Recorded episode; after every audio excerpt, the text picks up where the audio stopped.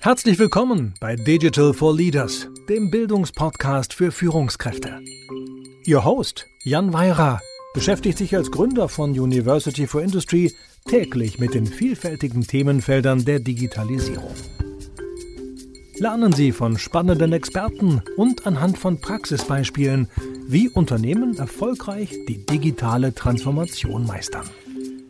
Liebe Hörerinnen, liebe Hörer, digital kann fachlich, technisch, manchmal auch ernst sein. Heute geht es darum, dass digital auch spielerisch sein kann. Und ähm, ja, wir wollen heute ein bisschen spielerisch auf Thema schauen. Es geht heute um Minecraft und wie man mit diesem Spiel und auch äh, generell mit Gamification Mitarbeiterinnen schulen kann. Und ich konnte Sandra Kiel gewinnen, heute mein Gast zu sein. Sie ist Co-Founder und Eventmanager bei Eventpunks. Ein digitaler Tausendsasser und sie wurde 2022 zum Microsoft Most Valuable Professional gekürt und hat generell so viele Dinge getan, dass ich äh, irgendwie glaube, gar nicht den Überblick habe. Sandra, herzlich willkommen. Schön, dass du heute da bist. Ja, ich freue mich auch total, dass ich heute da sein darf und ja, bin gespannt auf unseren Podcast heute. Ich auch. Du, bevor wir einsteigen in dieses Thema, ja, Minecraft nutzen, um Mitarbeiter und Mitarbeiterinnen zu schulen, vielleicht erzählst du ein bisschen so, ähm, ja, was du machst, äh, warum es vielleicht gerechtfertigt ist oder auch nicht, dass ich dich digitaler Tausendsass genannt habe. ja, äh, ja, mein Name ist Sandra Kiel. Ähm, ich habe, äh, ich bin tatsächlich digi digitaler, ich bin ja fast schon digitaler Nomade. Ähm, ich habe Wirtschaftsinformatik studiert, schon 1993. Das heißt tatsächlich schon ein paar Jahre her und mich tatsächlich auch seit dieser Zeit ausschließlich mit Digitalisierung, IT, neuesten Technologien beschäftigt. Ich habe viele Jahre lang ähm, SAP-Einführungen begleitet als Projektleiterin. Und ähm, ja, bis kurz vor der Pandemie habe ich das auch tatsächlich immer noch getan. Und dann kam die Pandemie. Mhm. Und in der Pandemie ähm, kam ja einfach, also ich meine, da kamen ja viele Sachen um die Ecken, ne? viele große Veränderungen. Und bei mir kam tatsächlich auch eine Veränderung. Ich habe meinen Co-Founder, den Engin Eser, kennengelernt. Und wir haben damals angefangen, daher auch unser Name Eventpunks, äh, wir haben damals angefangen, zu Beginn der Pandemie einfach die ersten digitalen Events zu machen. Und äh, wie viele sich wahrscheinlich noch erinnern können, war damals so dieses von 0 auf 100, von, von jetzt auf heute auf einmal ein digitales Event statt ein analoges zu machen, ja. ähm, eine Riesenherausforderung. Und was, was dabei entstanden ist, ist, dass man halt sehr, sehr schnell immer von quasi, wir haben es offline so gemacht, dann machen wir es online auch so entstanden ist und was dann passiert ist, dass eben viele einfach ihre Kamera ausgeschaltet haben während irgendwelcher Events und irgendwas anderes gemacht haben, weil es einfach nicht spannend genug war. Und damals haben wir halt gesagt, nee, wir wollen das anders machen. Wir zeigen mal, wie man eben auch digital äh, interaktive Events machen kann, so dass eben ähm, man auch gar nicht dazu kommt, ähm, die Kamera auszuschalten oder sich nicht zu engagieren, sondern dass man sich eben bei einem Event, bei dem man ja, man geht ja hin, um was zu lernen oder jemandem zuzuhören oder was Neues mitzunehmen. Ähm, und unsere Events waren dann eben so ausgelegt, dass wir eben die ersten digitalen Barcamps gemacht haben. Mhm. Oder die ersten Open Spaces äh, im, im digitalen Raum gemacht haben. Und dafür haben wir uns eben neben Microsoft Teams, ja, was dafür ganz hervorragend geeignet ist, wenn man es denn richtig einsetzt, ja, haben wir uns eben auch äh, verschiedene andere Tools angeschaut. Und ja diese verschiedenen anderen Tools sind eben auch Minecraft zum Beispiel. genau. Da kommen wir ja gleich noch dazu. genau. Zum Spoiler. genau, ja. Und so, so kamen wir ja auch in die Diskussion, also so sind wir aufeinander gestoßen rund, über mhm. dieses, rund um dieses Thema Lernen und, und Minecraft genau. und neue Ideen zum Lernen. Und ich glaube auch einfach diese Begeisterung, die, die, die wir da teilen an der Stelle. Ja, ja. ja. Ähm, ja Minecraft. Ähm, ich glaube, nicht alle unsere Hörerinnen und Hörer haben zwangsläufig Kinder im richtigen Alter, so wie du und ich, dass sie wissen, was Minecraft ist. Mhm. Willst du die 20 oder 10 Sekunden Einführung geben, was das eigentlich ja. ist? Für diejenigen, die es noch nie gehört haben. Genau, also Minecraft ist nicht nur ein Spiel, wo die Kinder sich gegenseitig umbringen können oder gegen Monster kämpfen, sondern Minecraft ist eine Art äh, Open Open Source Plattform, auf der man eben selbst ähm, äh, selbst Erkundungen machen kann. Man kann dort selbst kreativ bauen. Es ist quasi, ich, ich vergleiche es immer, es ist mein Lego-Spielzimmer im digitalen Raum. Mhm. Ja, weil ich quasi eine riesengroße Wiese habe. Ich habe unfassbar viele Blöcke, Steine, Items, genauso wie bei Lego. Und mit diesen Blöcken, Steinen, Items kann ich genauso wie in meinem Kinderzimmer oder in meinem Spielzimmer eben alles Mögliche bauen, was man sich in der Fantasie auch nur so vorstellen kann. Mhm. Und ja, man kann sich auch killen und es gibt auch Monster, aber die kann man ausschalten, wenn man sie nicht mag. Ja. So, und, und jetzt hast du ähm, ja irgendwie angefangen, Minecraft im, im, im, Unternehmenskontext, nicht im Kinderzimmer, sondern im Unternehmenskontext zu nutzen. Genau. Und für Schulungen. Wie, wie mhm. kamst du auf die Idee? Das äh, ist auch wieder so ein Pandemie-Ding. Ne? Ähm, viele können sich sicherlich erinnern, in der Pandemie gab es natürlich auch diese berühmten Lego Serious Play Workshops, mhm. ähm, die ja im Offline-Modus, also wenn man quasi in einem Raum ist, ein wunderbares Werkzeug sind, unfassbar gut sind, ja, weil man eben gemeinsam das tut, was man äh, in so einem Raum eben tut. Man entwickelt gemeinsam Ideen und visualisiert die abstrakt. Das war aber im digitalen Raum irgendwie für mich ein ganz komisches Gefühl, dass ich hier vom, in meinem Homeoffice gesessen habe und, und Steine zusammengefügt habe, äh, die vorher mit der Post geschickt wurden ja. und ich die dann eben in die Kamera halten musste, um zu zeigen, was ich da gebaut habe. Das, das habt ihr also wirklich probiert, also diese, diese Lego Serious Kits ja. sozusagen per Teams und Video zu bauen. Genau, also da ja. gab es richtige Workshops, ne? Ja, richtige Lego, ja. digital Lego Serious Play Workshops, wo du alles zugeschickt bekommen hast. Habe ich hier sogar noch ein paar Sets rumliegen. Und dann hast du das halt im, also quasi in einem digitalen Workshop, der auch gut war, keine Frage. Mhm. Aber für mich so dieses, dieser Moment, jetzt muss ich mein Gebautes in die Kamera halten und dann drehen und wenden, bis jeder sieht, was ich da gebaut habe. Ja. Und, und genau da kam dann irgendwann dieser Moment, weil das war zur gleichen Zeit, als ich mit meinen Kindern eben angefangen habe, äh, Minecraft zu spielen, äh, kam halt dieser Moment, wo ich gedacht habe, Mann, stopp, das geht doch viel cooler im gleichen Raum mit allen zu sein, ne? weil als mhm. Avatar in Minecraft in einem Multiplayer-Spiel ist man ja im gleichen Raum und dann muss man eben nicht irgendein Gebilde in die Kamera halten, sondern man läuft drumherum, man mhm. verändert es, mhm. man spricht miteinander darüber, was es bedeutet und so weiter. Und so entstand eben diese Idee des, äh, des Minecraft Serious Gamings, ja. ja. Und im Endeffekt ging das Ganze eben damit los, dass wir versucht haben, überhaupt erstmal die Use Cases, die es aus Lego Serious Play heraus gibt, äh, eben in Minecraft, im digitalen Raum, in einer digitalen, virtuellen 3D-Welt eben zu machen. Und das hat sehr, sehr gut funktioniert am Anfang. Also ähm, da gab es viele begeisterte Mitwirkende, die, die das total cool fanden, Lego Serious Play quasi in Minecraft zu machen. Und ja, und so ging das Ganze eigentlich los. Also das waren so die Anfänge. Ich finde das total spannend, ja. Ich finde das deswegen auch total spannend, weil es für mich ein Beispiel ist, wo ja etwas was es analog gab, dann irgendwie so halb digitalisiert wurde. Ja. Und, du, und, du, hast dann ganz digital zu Ende gedacht, ja. ja. Ähm, und das, äh, das ich finde das deswegen so spannend, weil ich das immer und immer wieder im Bildungsbereich erlebe, ja, wo, wo es ja. leider ja im Bereich der Aus- und Weiterbildung ganz viel so ist, dass Dinge ja, die passieren jetzt digital, aber in Wahrheit steht halt einer da und spricht in die Teams-Kamera und das ist dann nicht zu Ende gedacht, weil da kann man mehr ja. rausholen. Also ähm, ja, ein total spannendes Beispiel. Jetzt hast du gerade schon gesagt, ja, verschiedenste Use Cases, die es da gibt, ja, auch welche, die du am Anfang entdeckt hast, vielleicht, mhm. welche, die du auch über Zeit entdeckt hast. Was sind für dich so, so weiß ich nicht, so die zwei, drei besten Use Cases oder weiß nicht, vielleicht hast du auch eine systematische Art, darüber nachzudenken, wofür man Minecraft im, im Unternehmenskontext für Schulungen nutzen kann. Kannst du uns da so ein bisschen mhm. die Augen öffnen? Ja, also wir haben, wir, also wir haben tatsächlich ja jetzt äh, die letzten zweieinhalb, drei Jahre viel experimentiert damit und haben eben auch festgestellt, dass es kaum etwas gibt, was man nicht spielerisch in Minecraft auch abbilden kann. Äh, für uns haben sich daher auch so drei Themen Cluster. Ich will gar nicht Use Case Cluster, also ich würde sagen, doch Use Case Cluster würde ich sie mal nennen.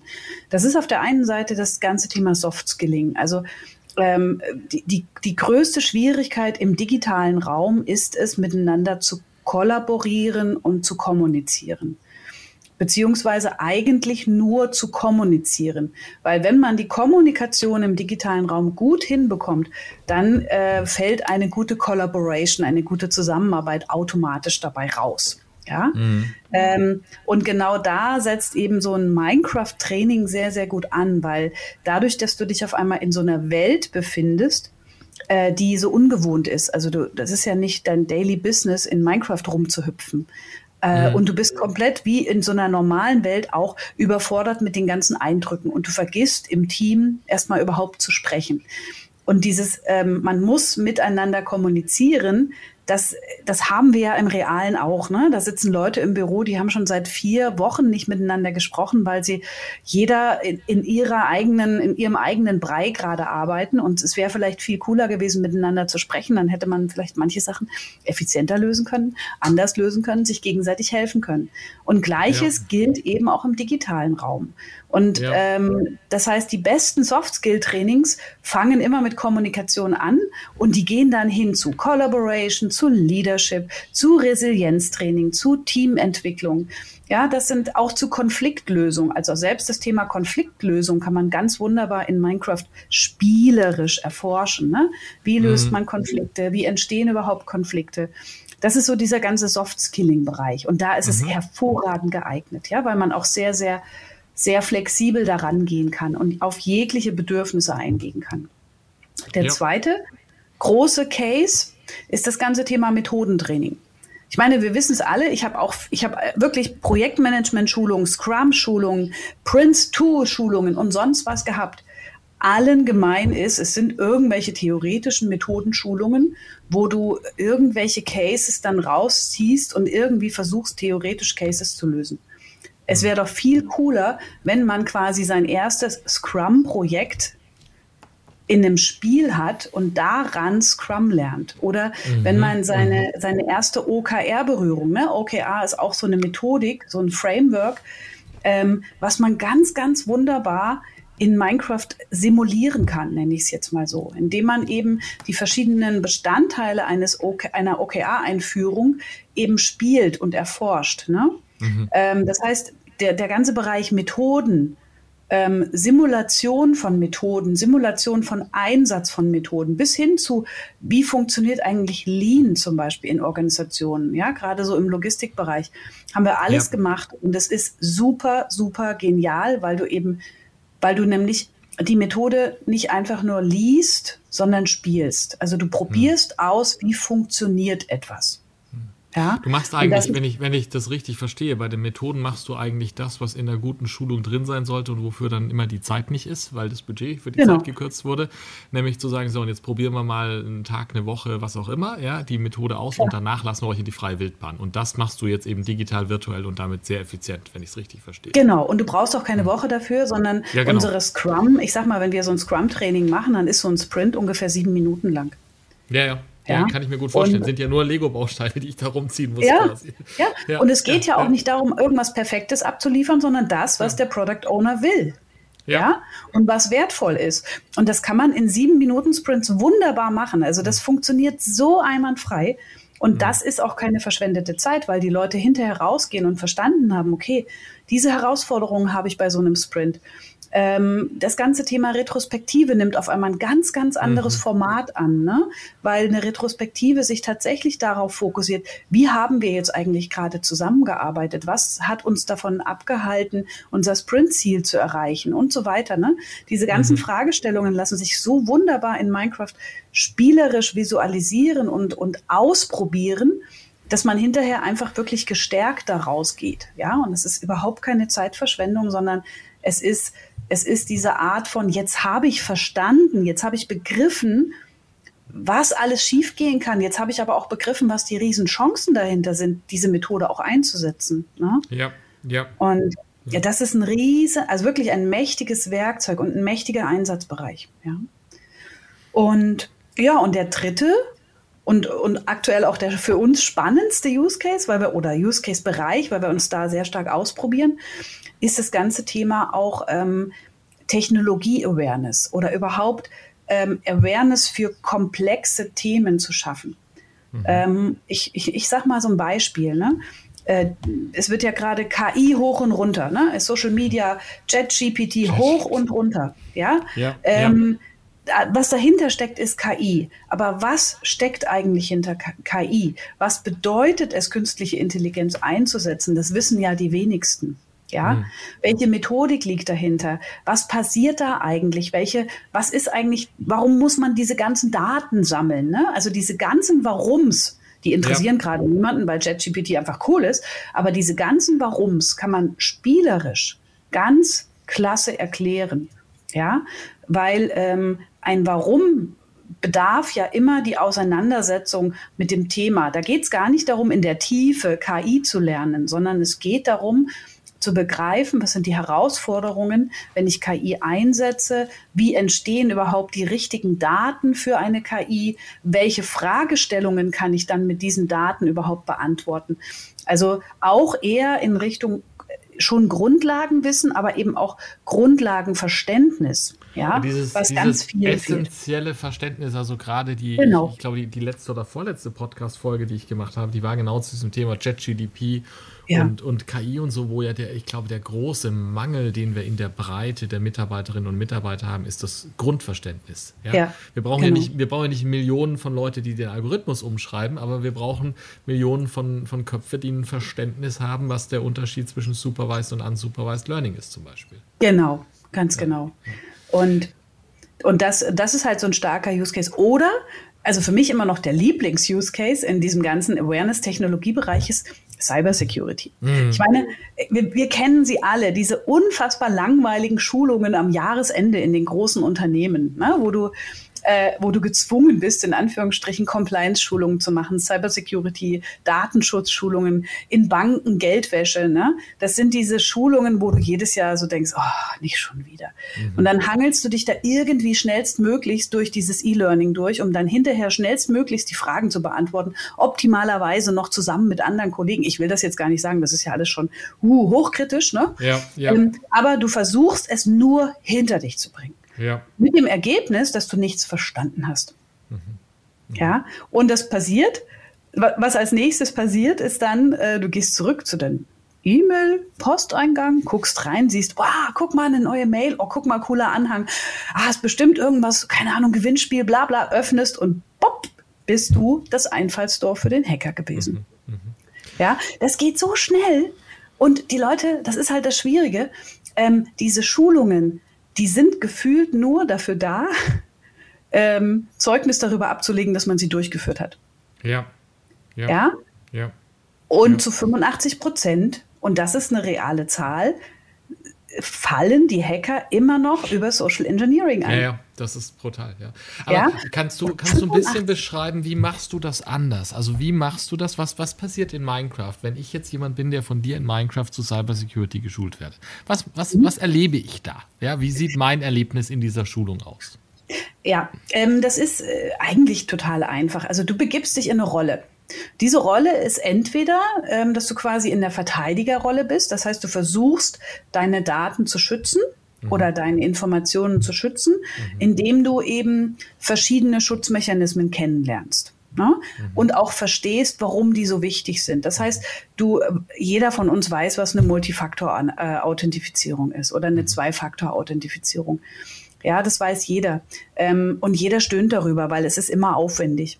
In der Schulung, also in der Cyber Security Minecraft Schulung, da erlebst du dann, was passiert, wenn du äh, so eine Zwei-Faktor-Authentifizierung vielleicht mal nicht anwendest, weil du gerade zu faul dazu bist, sie dich nervt oder irgendwas, ja. Mhm. Ähm, Du erlebst also sofortiges Feedback, sofortige Reaktion in einem Raum, in dem du eigentlich experimentierst und dir eigentlich nichts passieren kann. Aber trotzdem, äh, ich sage immer so schön, ähm, du umgehst die Zwei-Faktor-Authentifizierung, weil du es ja kannst. Du guckst dich auch noch um und denkst so, ach komm, wird schon nichts passieren. Ne? Mhm, mh. Du hast aber nicht gesehen, dass hinter dir eine Tür ist. Und aus mhm. dieser Tür kommt der Hacker raus. Mhm. Und dieser Hacker hat in Minecraft unter seiner Kutte eine Axt. Und mit dieser Axt erschlägt er dich mit genau zwei Hits. Okay. Ja? Okay. Und dann steht auf deinem Bildschirm ganz groß drauf, du bist gestorben. Okay. Und das Allein diese Geschichte ja. Ver ja. vergisst du nie wieder. Ja. In deinem ganzen Leben nicht. Ja, ja. ja, genau. Und, und dadurch ist das sozusagen, obwohl das ja sehr spielerisch ist und nicht direkt so ist wie im echten Leben, aber es ist wahrscheinlich viel einprägsamer. Ja. Und wenn ich zum 245. Mal die Folie sehe, wo eben drauf steht, genau. Vorsicht, vor bösen E-Mails.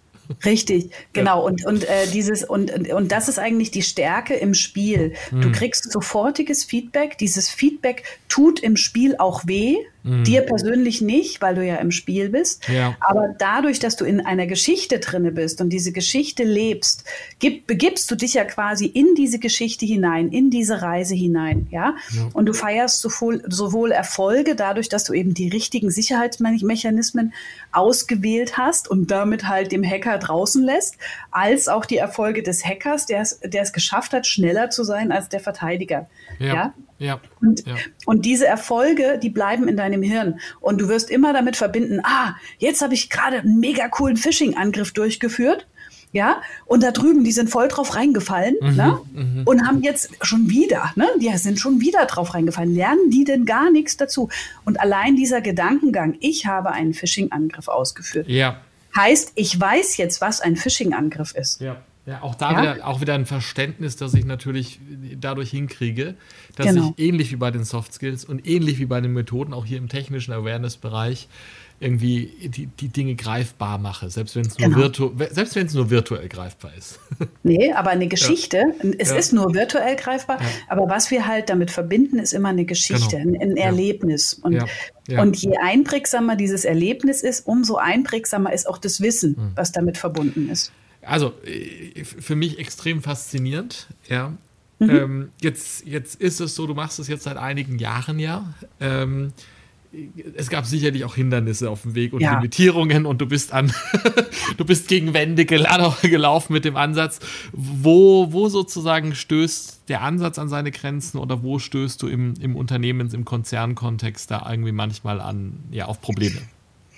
Ähm, ja, also der, das größte Problem ist natürlich wie immer im Kopf. Ja? Mhm. Ähm, Minecraft ist ein Spiel mhm. und äh, im Unternehmen spielt man nicht. Mhm. Ja, also, ähm, also was, also diese Minecraft Education, die wir benutzen, ist ja quasi eine auf Schulen und Unternehmen ausgelegte Version. Das heißt, sie ist im Tenant, im Microsoft Tenant einer Schule oder einer Organisation kann sie verankert werden. Mhm. Das heißt, es gibt keinerlei technische Restriktionen, die dagegen sprechen, das nicht innerhalb des eigenen Systems wie eine Teams-App oder wie mhm. ein anderes, eine andere Microsoft-App quasi zu betreiben. Was natürlich ein Problem ist, ist der Gedanke, okay, ich gebe jetzt in meinem IT-Shop, in meinem Service-Katalog im Unternehmen ein Spiel frei, What? Ja, ja, ja. das ist äh, der Gedanke. Ne? Und, ja. ähm, und, und, dagegen sind wir mehr oder weniger machtlos. Da können wir nur aufzeigen, wie viel, wie viel Wert ähm, das, das in Anführungsstrichen Serious Spielen eben auch schafft. Ne? Mhm. Um dann eben auch langfristig zu sagen, hey, es ist nicht schlimm, so ein Spiel im Haus zu haben, weil das ganze Gegenteil passiert. Die Leute werden kreativer, sie lernen anders. Wir verhindern damit akute Angriffe, weil die Menschen begriffen haben, okay, wir sind das Einfallstor. Ne? Und da mhm. reicht ja manchmal schon ein Angriff, der verhindert wird, der dann möglicherweise einen Riesenschaden anrichtet. Mhm. Und dafür, und, und, und dafür sind eben solche Sachen da. Wir installieren uns alle möglichen teilweise nutzlosen Apps im Unternehmen, aber wenn es um das Thema Spiel geht, dann greift auf einmal ja. so dieses Nein, wir spielen nicht im Unternehmen. So dieser Abwehrmechanismus, gell? Ja. Genau. Das ist jetzt nicht so, dass das stark auftritt, aber gerade wenn es darum geht, dass Fachbereiche zum Beispiel sich entscheiden, wir setzen das jetzt ein, wir wollen das auch einführen, kommt dann halt die IT und sagt, was, was wollt ihr? Ja. ja? Echt jetzt? Ne? Ähm, also das ist schon manchmal eine spannende Diskussion, äh, wo wir dann aber auch relativ gut unterstützen können und ja. aber auch ein paar Referenzbeispiele haben, wie andere Unternehmen es getan haben. Ne? Und, und wie ist das denn von den Teilnehmern deiner Schulungen? Siehst mhm. du da, ich, ich bin jetzt mal ganz bewusst provokant, ja, siehst ja. du da, dass es irgendwie den 25- oder 65-Jährigen leichter oder schwerer fällt, ähm, sich darauf einzulassen? Oder würdest du sagen, ja, weiß ich nicht. Dein, de, ja, deine Frage ist natürlich äh, gerechtfertigt. Und ähm, ich sag mal so, generell ist es natürlich klar, dass es den jüngeren Menschen deutlich leichter fällt, weil sie eine ganze Menge damit verbinden, nämlich selber mhm. vielleicht früher, früher gespielt haben. Ne? Mhm. Ähm, aber auch, ich sag mal so, den ich sag mal so den Mittelalten wie uns, ne, fällt es eigentlich leicht. Und zwar aus dem Grund, wenn sie nämlich hören, was, wir sollen Minecraft spielen, das ist ja cool, dann kommt ganz häufig dieses, das ist ja cool, meine Kinder spielen auch Minecraft, dann kann ich das auch mal ausprobieren. Mhm, mh, ja? Mh. Solche Reaktionen bekommen wir auch ganz häufig. Seltener bekommen wir richtige Abneigung. Okay. Also ja, richtiger also Widerstand eigentlich nicht so. Stark. Nee, weil ich meine ganz ehrlich, wir sind doch alle mal Kinder gewesen und mhm. wir haben es geliebt zu spielen. Und mhm. dann kommt jemand um die Ecke und sagt, hey, du darfst jetzt mal spielen. Mhm. Ja, so mhm. richtig im Business. Mhm. Die, da, da, fangen auch erwachsene Augen an zu leuchten und erinnern ja. sich an die Zeit, als sie selber mal gespielt haben. Ne? Okay. Ne? Okay. Also das ist ganz selten. Es kommt vor, ja, ja. Aber es ist ganz selten. Aber nicht so massiv, ja. ja. Nee, überhaupt nicht. Also ja, es ist, ich bin meistens überrascht, dass es noch vorkommt, weil es einfach, ich habe am Anfang, habe ich genauso gedacht, habe ich gedacht, oh Gott, das wird, das wird der Horror, wenn wir da in Unternehmen ja. gehen und oh, die werden alle auf die Barrikaden gehen. Nee, ist der ganze, das ganze Gegenteil war der Fall. Okay. Aber hin und wieder gibt es trotzdem Menschen, die sagen, ach nee, komm, das ist nichts für mich, das ist mir zu schnell. Ähm, das, ja. da, da wird mir schwindelig oder so. Ne? Also auch in Minecraft kann man Motion Sickness bekommen. Ja. Ne? Und äh, das ist schon, aber das ist dann aber eher körperlich bedingt und weniger ich will nicht, sondern eher ich kann nicht. Das ist eine ganz interessante Überleitung mit der Motion Sickness, die du gerade erwähnst, weil mhm. ähm, den, den, Punkt habe ich noch auf meiner Liste. Kannst du so ein bisschen den Ausblick wagen ähm, in, in fünf Jahren? Pi mal Daumen, sage ich jetzt mal. Ja äh, ist dann das, das Next Ding für Serious Games hier an der Stelle irgendwie Virtual Reality möglicherweise oder Augmented Reality? Hast du dazu eine Meinung? Ähm, es ist eine Option. Hm. Ähm, es ist definitiv eine Option, aber es ist natürlich, also aus heutiger Sicht könnte es in fünf Jahren durchaus hm, Serious Games geben. Es gibt ja heute schon genügend AR und VR Anwendungen zum Lernen. Ja. ja. Die, die sind, dann aber reine Lernanwendungen ja häufig sind. Genau, die sind reine Lernanwendungen, wo es eben darum geht, sich eine Fertigkeit anzueignen. Gerade genau. im Medizinbereich ist das ja riesig, ist ein Riesengeschäft und da mhm. ist es auch gut so. Mhm. Ähm, wenn man jetzt überlegt, das Ganze halt ähm, eben spielerischer zu machen, also das, was es jetzt schon gibt, interessanter und spielerischer zu machen, ähm, ist die Überlegung, ist das für die Leute, die das jetzt schon spielen, spielen oder benutzen, nicht sowieso schon spannend genug, das halt in VR zu machen, weil sie mhm. ja quasi in einem geschützten Raum ohne Risiko Dinge sich, also ja, sich eben Skills aneignen können. Ne? Mhm. Ähm, muss das dann noch spielerisch sein, weil es ja eigentlich per se schon mit dem Gadget einer mhm. VR- oder AR-Brille mhm. schon spielerisch genug ist. Mhm. Ähm, ob wir in fünf Jahren mit Brillen Game-Based Learning machen, weiß ich nicht. Ja. Ich, ähm, ich glaube, auch in fünf Jahren ist die Hürde noch sehr hoch, weil du bräuchtest dann halt für so ein Training irgendwie 20, 30 Brillen. Mhm. ja. ja. ja. also interessante Perspektive. Ich, ich, ja. ich, ich sehe das ähnlich wie du, was das Thema VRA angeht. Also ich glaube, mhm. unglaubliche Potenzial und, und Nischen-Use-Cases noch und nöcher. Ja. Aber für die Breite sehe ich das ähnlich so. Aber gut, lass uns in fünf Jahren wieder reden, würde ich ja. sagen. Kann, kann auch sein, dass wir uns, also ich will mich da gar nicht dagegen ja, wehren, ganz im Gegenteil. Ich habe selber hier so viele Brillen liegen im Schrank, ja. Und ich liebe es, damit zu experimentieren und zu mhm. gucken. Aber ich sehe halt auch heute schon, die Barriere. Es ist halt mhm. halt einfach eine Barriere. Ähm, was, also wir leben in einem Zeitalter, wo alles schnell gehen muss. Ne? Mhm. Das sieht man zum Beispiel an den Kindern. Die Kinder wollen keine VR-Brillen aufsetzen. Mhm. Ja, das heißt VR-Brillen, AR-Brillen, das ist so ab 35 plus mhm. geil mhm. und unter 35 nicht geil. Mhm. Was mhm. wollen die jungen Menschen? Die wollen auf ihrem Mobile, mhm. ja, alles machen. Also ihr ja. Mobile ist ihr Computer, den sie immer dabei haben. Und ich glaube, der Trend bleibt da. Kinder wollen ihre Erlebnisse auf Mobile haben. Wir, wir merken das gerade auch bei Minecraft. Minecraft ist sehr, sehr gut einsetzbar, tatsächlich im Unternehmenskontext.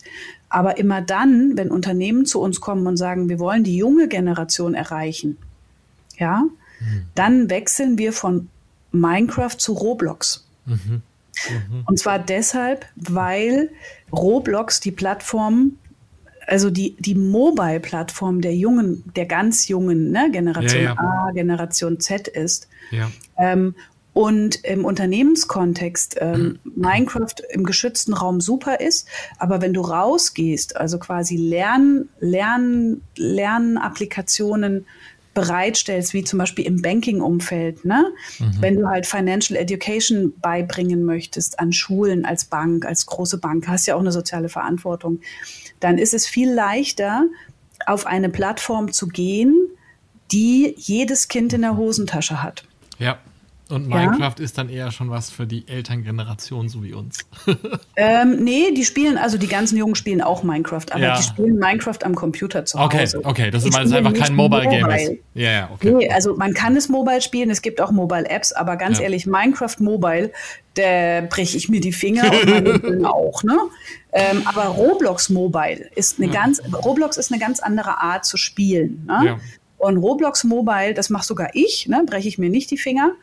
Aber Minecraft Roblox, äh, Minecraft Mobile ist ein bisschen schwieriger. Von daher muss man eben auch da gucken, was passt eigentlich zu ja. welcher Zielgruppe am besten. Ne? Und ja. das ist das ist so dieser Spielball, in dem wir uns gerade stark bewegen, wenn es um Lernlösungen geht. Ne? Sandra, wir könnten glaube ich, noch eine Stunde diskutieren. Ja, genau. Wir müssen aber zum Ende kommen. Wir sind eh schon über der eigentlich erlaubten Zeit. aber ja. es, war, es war so spannend. Vielleicht zum Abschluss. Was sind so, wenn über das, was wir heute diskutiert haben, ja, dieses Thema Serious Gaming, mhm. wo Minecraft ja eigentlich nur ein Beispiel ist, aber halt eines, über das du sehr praxisnah berichten kannst. Mhm. Was sind so die drei Dinge zu merken, die, die berühmten drei Takeaways für unsere Hörerinnen und Hörer? Ähm, Story first. Ähm, das heißt, alles, was Storytelling ist, merken wir uns. Ja. Das heißt, eine, eine gute Lernlösung hat eine Geschichte, eine spannende Geschichte. Das ist so das Erste. Das Zweite ist, ähm, wir haben schon als Kinder spielerisch viel, viel leichter gelernt. Wir sollten also dran denken, das immer im Erwachsenenalter uns aufzubewahren, weil spielerisch lernen ist einfach nachhaltiger und vor allen Dingen macht es viel mehr Spaß. Ja. Und das Dritte ist, das ist ganz wichtig, es ist immer nur ein Add-on. Ja, also spielerisch Lernen ersetzt nicht das Lernen an sich, sondern es vertieft nur Gelerntes. Mhm. Und das sind so die, also die drei wichtigen Themen, die ich eigentlich mitgeben möchte, weil es ist kein Ersatz für anderes Lernen. Ne? Aber es ist eine, eine gute Ergänzung, die eben nachhaltiger ist. Danke für diese Zusammenfassung. Hast du am Schluss auch noch eine Empfehlung für ein Buch oder einen Podcast oder einen Blog für uns? Ja, ich lese gerade ein total spannendes Buch, weil äh, Spielen und Metaverse hängt ja ganz massiv, also digital Spielen und Metaverse hängt ja ganz massiv zusammen. Und es gibt ein total geniales Buch. Das ist auch kein, also das ist richtig, richtig gut geschrieben. Ähm, es gibt ein Buch von ähm, dem Matthew Ball, ja, das ist mhm. aus 22, das ist ganz neu und das heißt das Metaverse und wie es alles revolutionieren wird. Und dieses Buch klärt eigentlich sehr, sehr gut auf über diesen, über diesen ganzen Hype, der dahinter steckt. Mhm. Ja. Mhm. Ähm, weil auch wenn ChatGPT jetzt erstmal alles verdrängt, Im, im Moment so viel Aufmerksamkeit kriegt, ja, ja. Äh, ist das Metaverse, ja, und das, und das Buzzword Metaverse trotzdem noch ganz, ganz prägnant da. Und wir müssen uns damit auseinandersetzen, wie wir das für uns erschließen können. Und dieses Buch gibt ein paar schöne Triggerpunkte, sage ich jetzt mal, wie man auch anders denken könnte. Ne? Also wenn man sich heute noch dagegen verschließt, nach, nachdem man das Buch gelesen hat, ist man um einiges reicher. Ja, und vielleicht auch nicht mehr so, so kontra eingestellt um, um das ganze Thema Metaverse. Sandra, vielen Dank für diesen Buchtipp. Der kommt auf meine mhm. Reading-Liste. Nicht, dass ich da kontra eingestellt bin, aber das hört sich an wie etwas Lesenswertes. Ja, der kommt für Sie, liebe Hörerinnen, liebe Hörer, in die Show Notes ähm, und jetzt kann ich nur sagen, danke für die tollen Einblicke, für diesen großen Rundumschlag und äh, ja, für das viele, was wir heute von dir lernen durften. Danke für deine Zeit. Ja, und vielen Dank, dass ich bei euch sein durfte und teilen durfte. Wissen teilen. Wenn man, wie heißt das, wenn man Wissen teilt, verdoppelt es sich? Ja, das wäre doch super. Dann hoffen wir, dass es sich verhundertfacht, vertausendfacht. Ja, verhundertfacht sich jetzt bald. Ne? Danke dir für deine Zeit. Vielen Dank. Vielen Dank fürs Zuhören. Wenn Ihnen diese Folge von Digital for Leaders gefallen hat, empfehlen Sie den Podcast gerne weiter, teilen Sie ihn auf Social Media oder hinterlassen Sie eine Bewertung. Um immer auf dem Laufenden zu bleiben, folgen Sie Jan Weirer und University for Industry auf LinkedIn.